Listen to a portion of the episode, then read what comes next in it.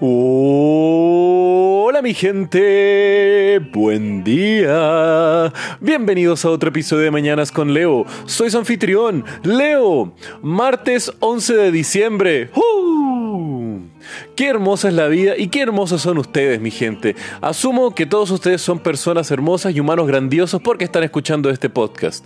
Y tanto así que hoy me llegó una hermosísima notificación mediante Instagram debido a que Alex, uno de los grandes seguidores de este podcast, eh, me apareció que yo había sido su podcast más escuchado en Spotify en este resumen que hace Spotify todos los años del 2018. Y espero que su 2018 haya sido un año hermoso, lleno de cambios positivos y el inicio de cosas hermosas también.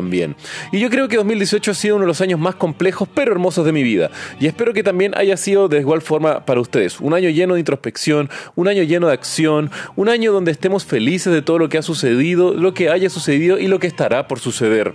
Un año que al mismo tiempo estemos alimentando las cosas que queremos cambiar y mejorar de nuestras vidas y del mundo. Así que bueno, aquí estos últimos días cerrando este 2018 con un broche de oro, con todo lo bueno que les haya sucedido y también no caigan en creer que están atrasados de cualquier forma, pues la vida funciona a su propio ritmo y cada uno tendrá que ver las cosas a su misma velocidad.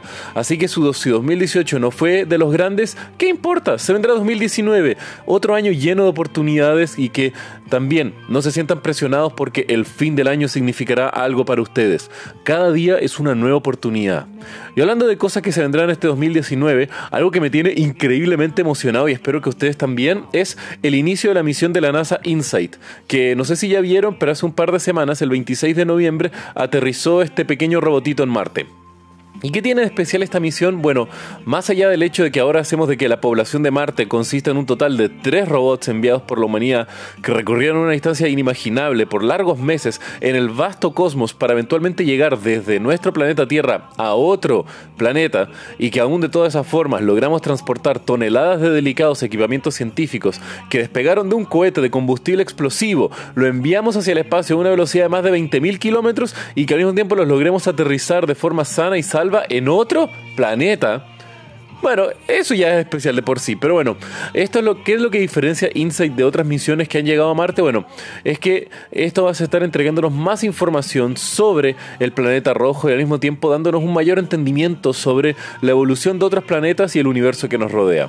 Pero una de las cosas que les quiero comentar sobre la misión Insight que la hace tan especial, bueno, es que al igual que como todas las misiones, Insight es solamente una sigla, pues el nombre completo de esta misión es, prepárense, es la Interior Exploration Using Seismic Investigation, Geodesy and Heat Transport Mission.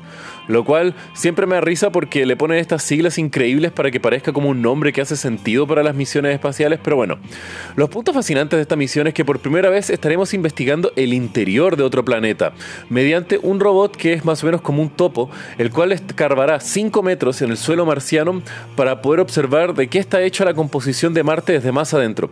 Y esto puede parecer algo banal, pero no porque eh, más o menos podemos pensar que los planetas rocosos están hechos casi todos del mismo material, pero eso no necesariamente puede ser así.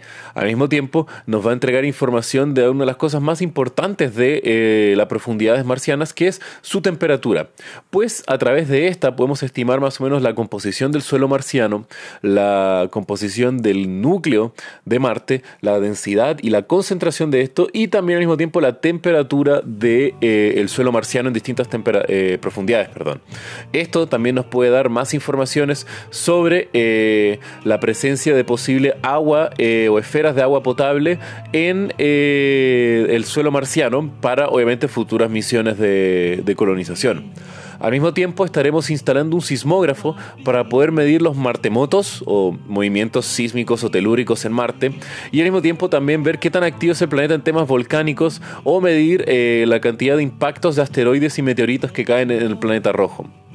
El tercer punto de exploración es mediante un dispositivo de radio y un satélite flotante en la órbita marciana. Estaremos observando la fluctuación que eh, la órbita tiene a través de cuánto se tambalean los polos del planeta eh, y cada cierto tiempo indicándonos un poco más sobre el funcionamiento y la composición del planeta.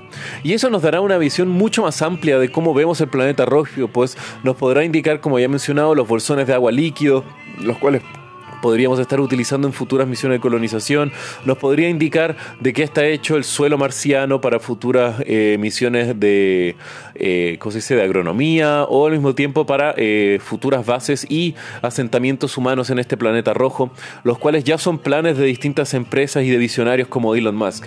Y aun cuando obviamente es una gran dificultad, tenemos que seguir con esta visión y mantener la exploración espacial como una de las prioridades en nuestro quehacer humano.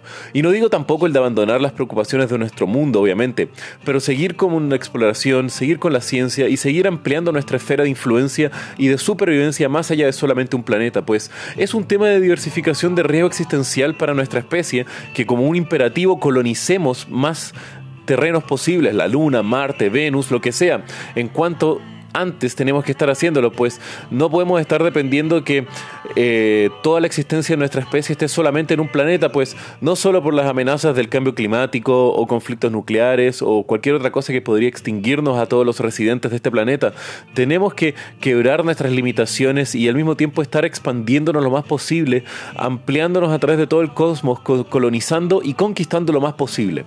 Y bueno mi gente, si quieren saber un poco más de lo que salió el día de hoy, pueden ver los links en la descripción del y como ya saben, que tengan un muy buen día. Los quiero mi gente. Besos.